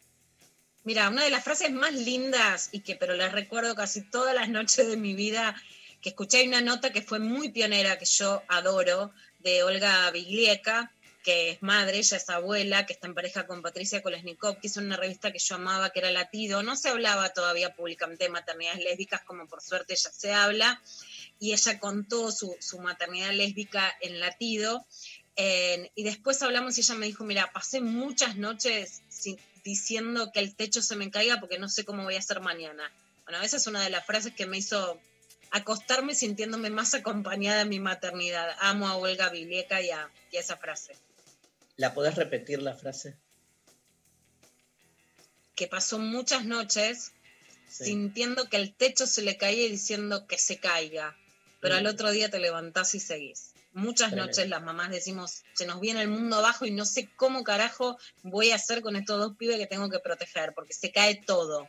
No, bueno, en mi caso dos pibes, en el caso de Olga también tiene dos hijas, Ujú. y, y se te cae el techo, bueno, y salimos de nuestros escombros. Obvio. Por Facebook también, eh, Marita nos manda, hola, una de mamá. Ella quería ser mamá, pero no se quería casar y mi familia es muy religiosa. Hizo todo un teatro, hasta se inventó una libreta de casamiento para que crean que se había casado. Así es, que soy hija de madre soltera, tengo su apellido y nunca se casó. Todo esto en el año 74. Mamá es la más. Besos intempestives. Qué hermosura, esa anécdota. Increíble. No es casual que todo el mundo escriba por Facebook, ¿no? No creo. Evidentemente convoca, eh, es una cosa generacional, porque es cierto que Sí. nuestros, nue- nuestros y nuestras oyentes como más pendejes, no, por ahí no se sienten referenciados este, con la consigna, pero piénsenlo con su, con, con su madre, o tal vez, nada, tienen madres que no, no rompen. A mí me cuesta Y si no, muchísimo. mándennos fotos con su mamá por, por, por DM de Instagram y después los ponemos. De, esa- de las abuelas también, ¿no? Entran. Yo soy ultra fan de las abuelas. No, te decía, me cuesta mucho pensar a, a- a mi madre rompiendo. Mi, mi mamá es como la, para mí, pero por ahí también es una representación mía, ¿viste? Es como la imagen de, de la que cumple con todos los mandatos. Entonces me cuesta más. Este, ahora, por ahí, digo, lo, interesante de estas historias tiene que ver con los secretos que uno no, no conoce. Me encanta el tema secretos. Me encanta, me encanta. Hay un libro de Derrida directamente ligado al, al secreto, El gusto del secreto se llama, donde dice que, digamos, eh, defiende el secreto y lo defiende en términos políticos, porque dice que si uno no tuviera secretos es el único lugar donde uno se resguarda cierta libertad. Que de algún modo si tiene que estar todo el tiempo confesándolo todo, este, es de algún modo eh, expropiado en su intimidad, que es el, el- el único lugar al que todavía siempre podemos recurrir para ser libres. Súper Mm. interesante. Vos sabés que nos pasó con Diana Mafia en un taller de cartas de amor. Antes las abuelas tenían más secretos, que vinieron una mamá y una hija, y digamos, la mamá tenía las cartas de amor de su propia madre, o sea, de la abuela de la nieta que estaban juntas, y la madre se negaba a abrirlas, porque claro, no, no quería saber de la sexualidad del romance entre su madre y su padre. Y la nieta la obligó a abrir las cartas, nos las trajeron, y eran, por supuesto, una con, era todo mucho más erótico, eh, clandestino y Mm. atractivo de, de lo que nos parece la imagen de las abuelas tradicionales y muchas de esas cosas quedaron escritas en esas cartas de, de intensidad erótica que me encanta sacar del closet. ¿Hay más, Maru? Hay más. Eh, Lorena dice, hola, el intempestivo. Mi madre, militante del PC, me decía que no me casara nunca, que fuera libre y nunca me casé. Aguante. Una genial. Ro dice, la de mi madre estudiar una carrera universitaria y trabajar de ello siendo madre de cuatro. La mía estará por verse. Guau. Liz eh, nos dice, hola, una de las desobediencias de mi madre fue no haber usado corpiño nunca. Recuerdo que muchos protestaban al verla en remera y ella respondía que no le importaba porque se sentía cómoda. Cuando yo era niña me avergonzaba de esto. Ahora lo recuerdo y me parece genial. Hay muchas más, pero esa me pareció muy simple y condensa su espíritu. Tremendas. Hay, hay audios, ¿no, Pablito? Buenos días, soy Julia de Rosario, estoy escuchando el debate respecto a les hijes de militantes de los 70. Eh, es muy evidente cómo el patriarcado caló en esa generación, que, instaló roles entre mujeres y hombres respecto a la crianza de les hijes y, que les permitió a los hombres tomar ciertas licencias, ¿no? De, bueno, le dejamos a las mujeres que hagan eh, que se hagan cargo de la familia. Y al día de hoy me da mucha impotencia esa negación a, ver eso que pasó en esa época. Nada, los dejo con esta reflexión. Les mando un abrazo, los quiero. Buenísimo lo que plantea Julia, porque este, son esas cosas que también este, después cuestan como recuperar, revisar, sobre todo siendo tan importante ¿no? el rol del militante en los 70. Entonces, de nuevo, ¿no? Como lo mismo que hablamos este, eh, en términos más menores, si querés, con Alberto y, Cristina Pérez, ¿no? Como una cosa tapa la otra, ¿no? O sea, este, entonces de repente, este, me parece que siempre hay que correrse de esas justificaciones. El fin nunca justifica los medios, punto, basta, no, no, no le demos más vuelta a eso. O sea, este, es, es preferible decir, bueno, está bien, estuvo bien acá, pero la cagó acá, o estuvo buenísimo esto y sin embargo también se llevó puesto lo otro. Digo, asumirse más en las tensiones de cualquier ser humano, ¿no? Eso no, no, no lo tira abajo, lo humaniza más. Para mí es al revés. Este, cuando uno va asumiendo sus propias cagadas, es como que este, se, se coloca en un lugar este, eh, de mayor vulnerabilidad y por lo tanto de mayor humanidad. ¿Hay más audio? Hola, lo intempestivo. Respondiendo la consigna para acceder a la charla de Luciana es que la desobediencia de mi mamá fue educarme en libertad, concientizarme en el uso de preservativo. Y otro consejo que me dio es que sea independiente de los hombres. El resultado es que soy parte de una generación de mujeres que decidió no tener hijos y logré tener mi casa sin la intervención de un otro. Saludos, Débora. ¿Qué decís, Lula? Tremendo, ¿eh? Yo me, yo me emociono mucho y me emociono Todo. de verdad porque en- a mí lo que me emociona mucho, ¿no? De, de la, de ver esta transmisión de madres a hijas y abuelas, es que por supuesto nos falta mucho, hay retrocesos, etcétera, ¿no? Pero hemos logrado que, que esto, ¿no? Que mujeres que hubieran estado con un hombre sin quererlo, sin querer estar con alguien, teniendo Seguro. hijos sin el deseo de tenerlos y de todo lo que eso significa, pero porque había que tenerlos, eh, puedan hoy ser independientes y que esos valores se lo hayan dado las madres también es como entender la potencia de las madres que, que se salieron del mandato de decirle a las chicas que tenían que ser educadas para complacer a alguien que, que las mantenga. Y para tener hijos, ¿no? Creo que lo fuerte de lo que dijo Débora fue eso. Somos de una generación que decidió no tener hijos. Creo que ahí es más que decidió hacer con su maternidad eh, fruto de una libre elección, ¿no? No por mandato. Digo. ¿Hay otro audio? Hola chicos, mi madre colombiana desobedeció muchísimos mandatos, no se quedó a ser ama de casa de mi padre, médico que dijo que podía mantenerla. Estudió en la Facultad de Derecho con panza y bebé en brazos. Estuvo en la Universidad Nacional cuando fueron las Madres de Mayo. Fue fiscal sin rostro en época en que era peligroso llevar a la justicia a los mafiosos. Denunció militares y fue perseguida por eso. Consiguió el amor en una mujer con la que vive hace 15 años y ahora vive en el campo con ella, mi hermano menor, y dos perros husky y además está plantando en este momento. Bueno, yo no puedo más. Yo me emociono mucho porque mm, a mí me parece que también hay algo en reconocer a las madres es darles el lugar también a los hijos varones de, de poder rescatar esas maternidades políticas, ¿no? De jugarse, de jugarse la vida. Está esta dicotomía que yo creo que todas las voces son válidas entre, por ejemplo, una madre que se juega, ¿no? Este, le hice hace poquito una colombiana que sus hijos estaba exiliada en Suecia y sus hijos le decían que se quede con una jubilación tranquila en Suecia y ella fue, terminó con un atentado en Colombia y, y vos decís, bueno, ahí también está jugarse, ¿no? Y las que esto deciden que su amor es con una mujer, con otra, con otra, y que, y que los hijos reivindiquen esa maternidad totalmente libre y politizada. Hermoso. Último. ¿Más mensajes? Dale. La desobediencia de mi madre fue no levantarse a la noche de madrugada cuando mi hermano mellizo o yo llorábamos de bebés. Se ocupaba mi viejo, pediatra, él se levantaba para atendernos. También él nos hacía la merienda cuando llegábamos de la escuela. Eso es lo que nos contaba. Hermoso. Ay, qué grande.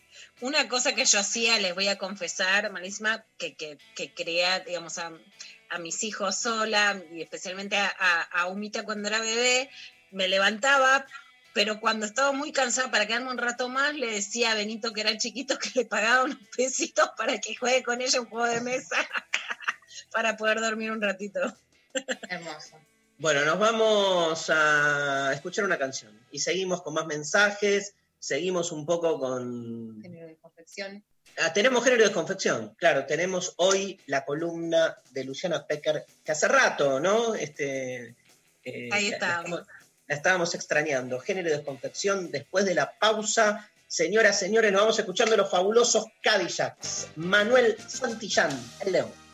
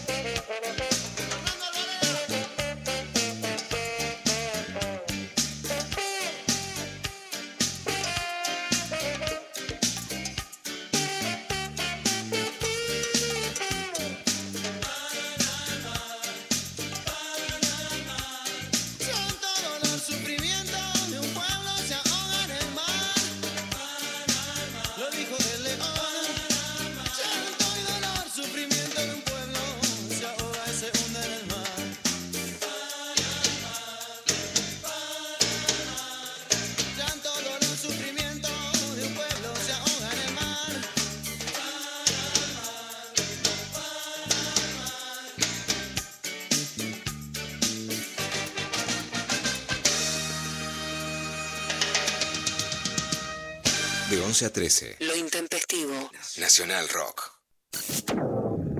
Tu mente, Tu no mente no responde. Nada tiene sentido.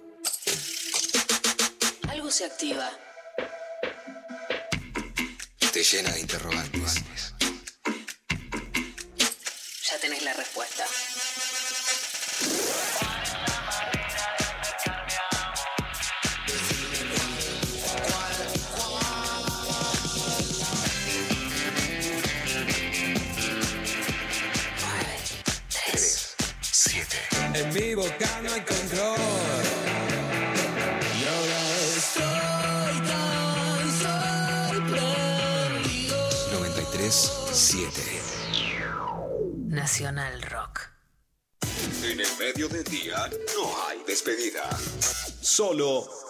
Bienvenida. Hola. Hola, ¿qué tal? Hola, ¿qué tal? Hola. Hola, ¿qué tal? Hola, ¿qué tal? Calu Bonfante. El árabe Ramín. Dani Carolias. Hola, ¿qué tal? Lunes a viernes de 13 a 17. 93.7. Nacional Rock. 937. Estamos en Instagram, Nacional Rock 937. Lo intempestivo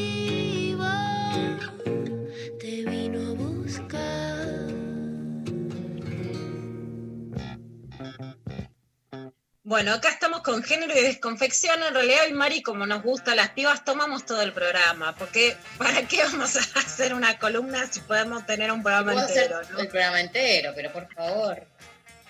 Más vale. Hoy el programa. Yo las eh, banco, ¿eh? Yo las banco. Lo que vos sabés que decimos cuando no estás y cuando estás, siempre somos rebeldes. Así que, Dari, esto es así. Las banco, las banco. Bueno, hoy Dari justamente yo le decía a Mari que la idea de la columna era hablar sobre maternidades desobedientes, porque me encanta que es el título de un libro que se llama Mamá desobediente. Lo muestro acá por si la genia de Sofi puede hacer una foto con, con la tapa que también la vemos. Eh, es un libro que se, se editó en la Argentina, es un libro de Esther Vivas que se llama Una mirada feminista a la maternidad. Me interesa mucho que ella cuenta que vive en Barcelona. Bueno, seguramente desde lo político hay mucho que decir, pero si la siguen en Instagram es realmente un fenómeno que me parece muy interesante cómo cuenta su maternidad de las políticas, es la que más mm, nos me interesa. Ada Colau, que es la alcaldesa de Barcelona, que tiene dos hijos pequeños y que cuenta mucho cómo le gusta jugar, cómo le hinchan, qué pasó en su confinamiento. Se sacó una selfie medio sexy y la criticaban. Bueno, el proceso de Ada Colau es para mí uno de los procesos políticos más interesantes para ver qué pasa cuando una madre es además este, política y lo muestra, digamos, ¿no? Bueno, le re agradezco a Esther que nos está escuchando, se emocionaba mucho con las historias que contaban. Me, me gusta mucho que en su libro ella cuenta que participó en- de lo que en, el 2000, junto con lo que pasaba en el 2001 en contra del corralito, las cacerolas, las piqueteras, las asambleas, fue todo el movimiento antiglobalización, el movimiento antiguerra y el Foro Social Mundial, que fue un movimiento interesantísimo. Y entonces, ¿cómo deviene eso en Mamá Desobediente? Me gusta muchísimo lo que pasó hoy, que no es solo en Argentina, sino en América Latina, también pensar cómo la maternidad estuvo atravesada por la militancia política, ¿no? Las guerrilleras, la, militancia, cómo se cruzó eso, sin dejar de cuestionar, por supuesto, el machismo de las instituciones, creyendo absolutamente que la maternidad es deseada no, o no será, que nunca tiene que ser un mandato, ni una obligación, ni un camino único para las mujeres, y también este, ser bienvenida cuando, cuando así lo es, pero bienvenida no es, porque también a veces lo de maternidad deseada puede ser una trampa, porque es, bueno, si vos lo quisiste tener, ahora jodete, ¿no? que es lo que Claro. siempre nos dicen a las mujeres, ¿no? A veces lo querés tener, igual te hinchas y llora la noche si no podés trabajar, bueno, es tu responsabilidad, arreglate, que es el gran lugar del que hay que salir. Salimos de la idea de violencia de género entendiendo que no era un tema privado, sino que es un tema público. Bueno, en estos días que estuve escribiendo bastante, porque realmente las cifras son muy muy este, impactantes y de mucha alerta sobre que el trabajo no remunerado, que como sabemos y acá es muy famosa esta frase que especialmente divulgó Mercedes de Alessandro, que no es amor, es trabajo, eh, sobre las tareas domésticas y el cuidado de los hijos, se ha recargado muchísimo en cuarentena. Yo creo que ese es un retroceso del cual además nos va a costar salir. Se debatió ayer que vamos a ir contando un poco más qué va a pasar con el teletrabajo en la Argentina y la idea de que las mujeres pueden trabajar todo el tiempo y cuidar a sus hijos todo el tiempo sin que esto tenga una ayuda del Estado y de la comunidad. Alguien en, en, Instagram me escribió, bueno, pero ese es un problema privado, ¿no? Como de mi amiga que no se sabe defender y entonces el marido no la ayuda. Esta es la idea de la que hay que salir. Que no es una paritaria entre una mujer, su marido, el padre de sus hijos o las razones que, que fueran de qué manera cuidamos a los hijos e hijas es un tema público. Me lo explicó mejor que nadie Fernando Filgueiras, que también es el hijo de una mamá feminista. Fue uno de los artífices de una de las pocas políticas de avanzada en América Latina, que son de Costa Rica y que es de Uruguay, que tiene políticas públicas de cuidado y es los niños y niñas se necesitan, además, van a ayudar a que las otras generaciones cobren la jubilación. Eso no quiere decir que hay que tener hijos obligadamente, pero cuando existen, forman parte eh, de, de, un convenio público en el que las, las nuevas generaciones son necesarias. Esa mochila no puede estar solo sobre la espalda de las mujeres, también tiene que estar, por supuesto, sobre los padres, sobre las familias diversas, por lo tanto, las, las licencias ser también ampliadas a situaciones de adopción, a situaciones de fertilización, a, a madres, padres, sadres, etcétera. Y también tiene que estar sobre el Estado, ¿no? El Estado no puede entenderse. Por ejemplo, ahora te dicen, bueno, mira, vos tenés que trabajar desde tu casa, no hay colegios ni ninguna forma de cuidado, pero trabaja igual. Y es, arreglate. De hecho, estamos realmente ante una situación de retroceso en donde las mujeres van a sufrir más la desocupación.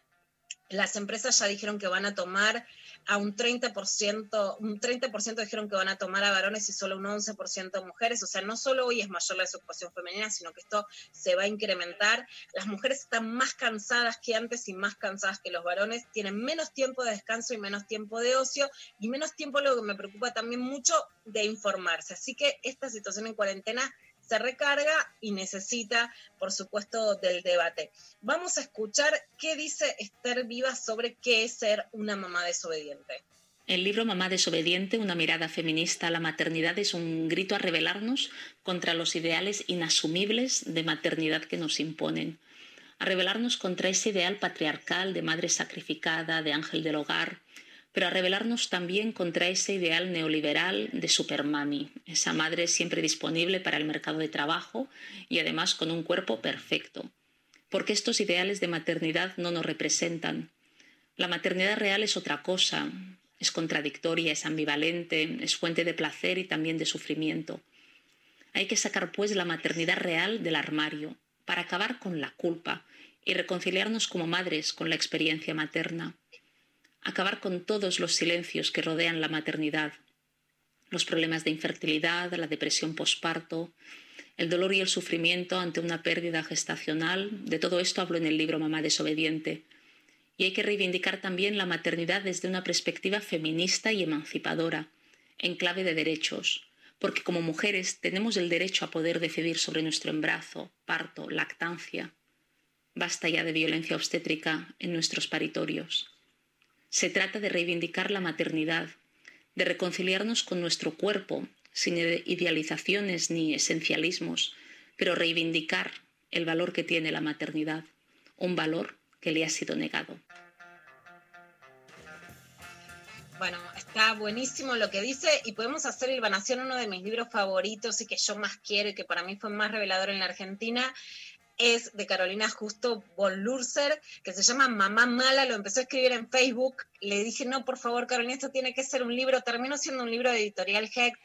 Para mí es uno de los libros más picantes sobre maternidad, realmente es uno de mis favoritos en Argentina y se los recomiendo.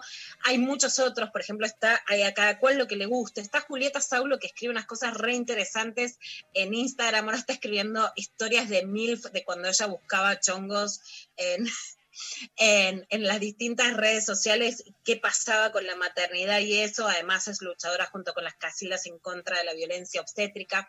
Están los libros de Ingrid Beck y Paula Rodríguez de Guía Inútil para, para criar hijos. Están los libros, por eso, de Julieta eh, Otero, de Según Roxy, que hay dos. Hay mucho para, para buscar y para leer que también te da algo que es fundamental, que es alivio. ¿Y qué pasa con estas maternidades en confinamiento en medio de la pandemia? Bueno, esto nos dice Esther Vivas desde España. La crisis sanitaria por coronavirus ha puesto al descubierto el ingente trabajo de cuidados que llevamos a cabo las mujeres. Un trabajo de cuidados y de crianza que en tiempos de cuarentena y con escuelas cerradas, con abuelos que no pueden hacerse cargo de los pequeños, entonces todo este trabajo recae en particular sobre las madres. Y nos sentimos culpables por no llegar a todo, por pensar que no estamos haciendo las cosas bien. Nos sentimos malas madres y también nos sentimos malas profesionales. Pero el problema hay que tener en cuenta que no somos nosotras, sino que el problema es un sistema y un mercado de trabajo que da la espalda al cuidado, que da la espalda a las necesidades de la infancia y de la maternidad. Es imposible trabajar en tiempos de cuarentena, ya sea desde casa o fuera de ella, si tenemos que estar con las criaturas. El problema es el sistema. Por eso hay que señalar que la maternidad no es una cuestión privada, que tengamos que resolver cada una de nosotras en el seno de su hogar. No, la maternidad es una cuestión política, pública, que viene muy condicionada por una sociedad y por un sistema económico que dificulta y es hostil a la experiencia materna. Ya va siendo hora que cambiemos la mirada que tenemos sobre la maternidad, porque la maternidad es una responsabilidad colectiva, es una responsabilidad de todos, de mujeres, de hombres y también de la sociedad en general. Bueno, eso es lo, lo, central de entender que todavía te lo pregunto muy bien, es un problema de ella, o cuando escribo las notas postear, bueno, si ustedes chicas no se saben defender, jódanse, ¿no? Como si fuera, si te golpean, entonces te jodés, esto es lo que cambia y me parece que en ese sentido sí la, la cultura y la escritura, incluso las redes sociales han hecho muchísimo. Ro Ferrer, la ilustradora, también está escribiendo algo sobre mala madre y cómo come chocolates a escondida, que en cuarentena te ven todo, te ven hasta todo lo que morfás, ¿no? Yo por eso digo putita golosa y que a mí, que no tenerme que esconder cuando como las golosinas si supuestamente son de mis hijos, ¿no? Disputo la propiedad privada del golosinaje completamente, eh, entre otras cosas, pero digo, hay muchísimos, está el libro de Gabriela Winners, Nueve Lunas, que es una escritora suprema peruana que también vive en España, muchísimo para leer, está bueno, Working Moms ahora como serie de Netflix eh, que es canadiense y sobre todas las cosas que leemos podemos discutir, debatir o alguna u otra te hará bien o no te hará bien, pero sí me parece que el lazo entre la cultura y la maternidad ha sido de uno de los hallazgos masivos y de forma colectiva más reveladores y que más lazos han creado eh, en, los últimos años, ¿no? Salir de la idea de la maternidad idealizada ha, puesto, digamos, muchos algodones a las mujeres para que la maternidad sea menos opresiva. Espectacular. Excelente, Lula. Que nada, ¿cuánto? ¿Todo esto vas a hablar hoy, eh, mañana de noche? Sí, sí. Es como una, una previa esta.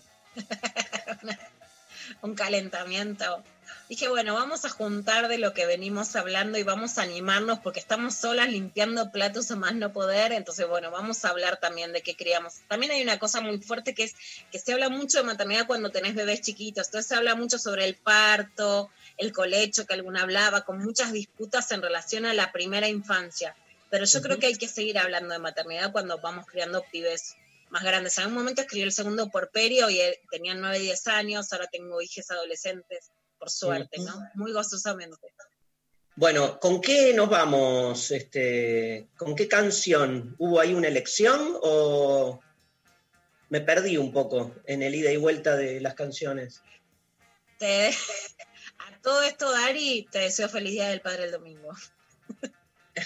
Muchas gracias. Ahora hablamos, si querés, del Día del Padre después de la canción, pero este, vamos con Pablo, con la lista, ¿no? Ahí está. Vamos, Cerati y Mercedes. Entonces, este, Cerati y Mercedes Sosa, zona de promesas.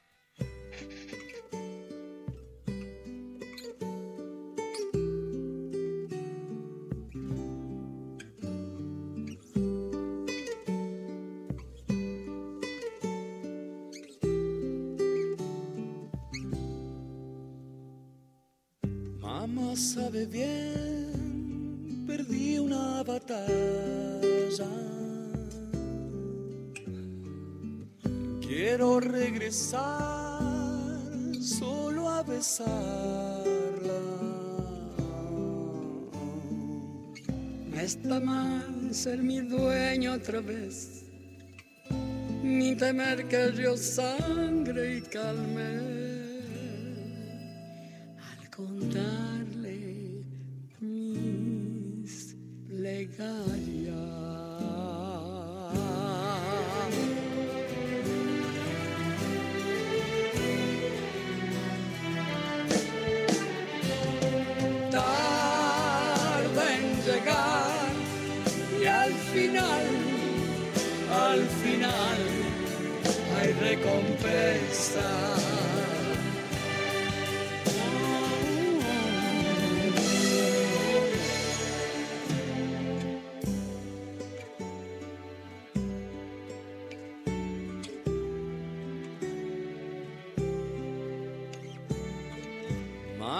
sabe bien, pequeña princesa.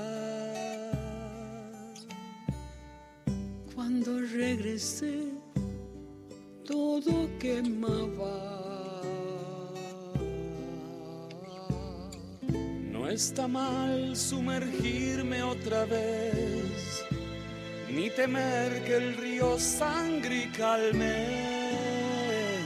Se bucea en silencio.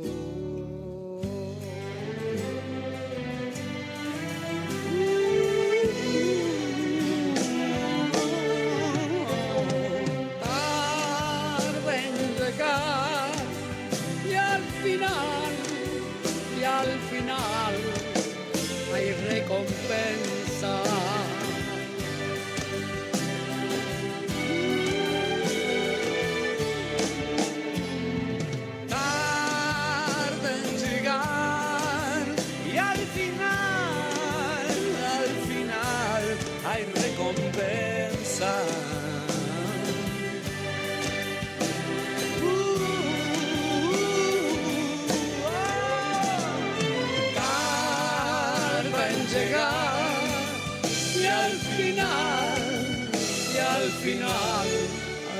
Recompensa.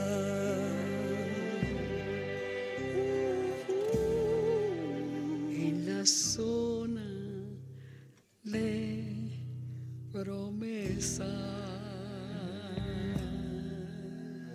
En la zona de promesas. En la zona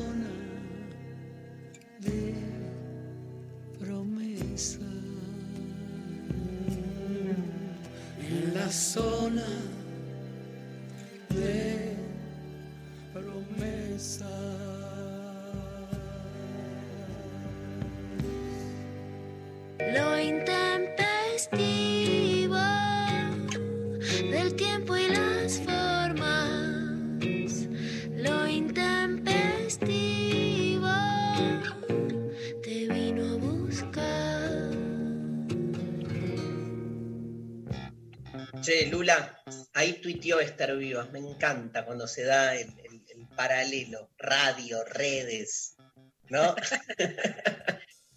Lo estaba viendo y la verdad que muy alucinante porque además algo que pasa que realmente eh, está buenísimo y en tiempos de pandemia más, es que son redes con otros países, porque de hecho están, por ejemplo, en otra fase de la cuarentena, Claro. pero podemos ver los lazos en común, incluso los pasos adelantados de qué pasa cuando se empieza a salir de la, de la cuarentena, pero no se tienen en cuenta los cuidados. Digo, es muy fuerte lo que se arma en redes cuando podemos pensar juntas. Hay audios, ¿no, Pablo? Hola chicos, mi madre colombiana desobedeció muchísimos mandatos, no sé qué va a Ya hacer. está ese. El intempestino, eh, bueno, contestando a la consigna de hoy, les cuento que mi desobediencia es que me gusta mucho trabajar con chicos, estoy todo el día trabajando con chicos porque soy profe de educación física, pero no quiero tener hijos. Y de la misma manera soy muy familiera, me encanta juntarme con mi familia, pero no quiero tener una familia que sea mía. Así que bueno, eso. Un beso grande, los quiero un montón. Che, Lula, el tema de no tener hijos es como la desobediencia de, de la época, ¿no? En relación a la maternidad. Sí, porque además no es no tuve, es no quiero. Y está buenísimo lo que dice, tampoco porque a todo el mundo le tenga que gustar, pero me encantan los pibes, ser profe, soy familiera, ser tía, pero a la noche tranquila, ¿no? Obvio, O sea, eso obvio. está buenísimo, buenísimo porque además también es salirse de los cánones de qué es ser desobediente, qué te gusta y qué no. También pasa con la pareja que me encanta, eh, algunas chicas, pero otras también mujeres de 30, 40 años, que es, me embola tener que ir a comprarle el regalo de su sobrina eh, y estar el domingo en la casa de mi suegra y tener que ir a los cumpleaños juntos y tener que planear las vacaciones juntos, me aburre la pareja, me aburre la familia, me aburre la maternidad, no quiero y no lo tengo, ¿no? Qué tema, boluda, que es tremendo, ¿no? Lo, que toca en las fibras. ¿Viste cuando este, en las ciencias social- sociales se habla de la construcción de la subjetividad? Es esto, es aquello. Yo me acuerdo en una terapia que hice que este, mi terapeuta me jodía mucho con la, la- la palabra entraña y lo entrañable. O sea, aquello que de algún modo está en tus entrañas, se te vuelve entrañable, pero que al mismo tiempo te, te encorseta, ¿no? Este, y bueno, eso, representaciones que, que uno no las vive como tal hasta que las empieza a vivir y se da cuenta, digamos, de, de cómo esos mandatos ejercen un poder y sobre todo un autodisciplinamiento que cuando te empezás a mover, hasta te diría, me parece bien que muchos prefieran, ¿sí? Por ahí, digamos, no, no- no es nuestro caso, digo, pero hay muchos que prefieren después aposentarse en ese lugar, pero sabiendo que se trata de un dispositivo. Eh, a mí lo que más me, me- hace ruido es cuando uno se la termina creyendo, ¿entendés? Ahí, este, no sé. Cosas que me salen llegando al mediodía. Este, tenemos otro audio. Hola equipo, soy Catalina, la mamá de Fran, de, el seguidor de Paraná. Eh, mi principal acto de rebeldía fue mm, el haber estudiado en una universidad pública eh, en la Facultad de Trabajo Social, Ciencia Política, una licenciatura, ya que desde el lina- linaje femenino de mi madre nunca una mujer pudo acceder a la educación universitaria. eh, y bueno, nada, eh, siendo mamá soltera, para mí es un gran logro y es un homenaje también para las mujeres de mi familia. Tremendo. Me muero. Hermosa. La mamá de Franco. Cuando me quedo, sé perfectamente, por supuesto, quién es ese niño hermoso que nos manda esas canciones. Bueno, por supuesto, eso también. Aguante las madres solteras. Y una, un paradigma también que estaba es, si sos madre soltera o si sos madre adolescente, ahora jodete y no vas a bailar. Bueno, se te arruinó la vida, ¿no? Es corta Mm. todo. Vamos, las que estudian, dejan los pibes.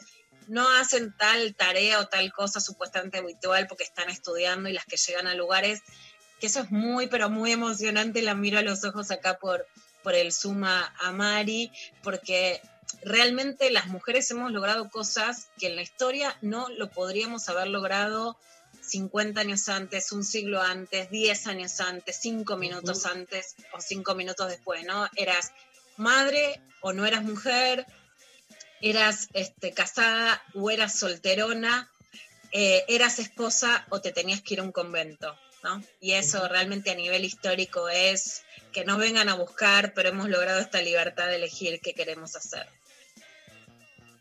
Se nos fue el programa. Este, necesitamos, sobre todo en esto que nos queda, decir quiénes son los ganadores. ¿Los Sí, tenemos? Los tenemos. Hay uno de cada red, como prometimos. Eh, por Facebook, la ganadora es Liz, que nos mandó eh, una de las desobediencias de mi madre fue no haber usado corpiño nunca. ¡Bravo, Liz! por Twitter eh, gana Mariana, que su mensaje fue colecho, aunque muchos estén en contra. ¡Vamos! ¡Viva el colecho! Y por Instagram, Ayer dormí con mi hijo de nueve años, imagínate. por Instagram, eh, Selva, que su mensaje fue aborté a los 17 años sin ningún consentimiento. Junté la plata, busqué el lugar, fui y volví en tren. Ahora soy madre por elección. Selva. Selva. Bueno, ahí tenemos las tres ganadoras. La Eh, producción ya se está contactando con las ganadoras. eh, Bueno, este, eh, el domingo es el Día del Padre, gracias Lula. Eh, ya hablaremos mañana sobre el Día del Padre con el telemédico, que es un personaje, el nuevo personaje que este, se incorporó desde los viernes, este, en vez de Martín Rechimusi, que nos rompió ya básicamente todos los esquemas y no lo soportamos más, así que lo cambiamos por un telemédico brasilero que, nada, da recetas por, por. Todo lo que necesitamos, que de Brasil nos den recetas. un Sokoliski, Ole. un Sokoliski Bolsonaro. Vos le contás, le voy a preguntar si votó a, a quién votó, al, al telemédico. Este, es no tienen abogado. ministro de dice. salud, pero tienen telemédico. Pero escúchame, es como, es genial. Vos le decís, mira, me pasa esto y él te cura. ¿Entendés? No tenés que Yo ir voy, a- yo voy. No, es, es, es por televisión. No tenés ni que ir. Por Ni por Zoom. Zoom. Bueno, va a estar Daniela Lucena, que es socióloga, para hablarnos de arte, de, de- de los diferentes... eh, Daniela es una investigadora en arte y política, está buenísimo, nos va a contar un poco sobre las diferentes etapas de, las vanguardias artísticas argentinas de los últimos 40, 50 años, su relación también con la moda, vamos a charlar un poco con ella y vamos a estar con Rechimusi, obvio, en los viernes y hablando del Día del Padre. Este, y Lula, nos vemos el lunes. Nos vemos el lunes. Un beso muy grande a todo el equipo. Feliz semana de cumpleaños y feliz Día del Padre. Gracias, gracias, gracias a vos, un placer enorme. Gracias al equipo. Nos vamos escuchando Cosmic Girl de los Yamiroquai. Gracias Pablo González, Lali Rombolá, Sofi Cornell. Gracias este, a mm, Matías Arreza Igor, que hoy operó técnicamente. Gracias a la Nacional Rock. Un placer hacer este programa. Lo intempestivo te vino a buscar. Hasta mañana.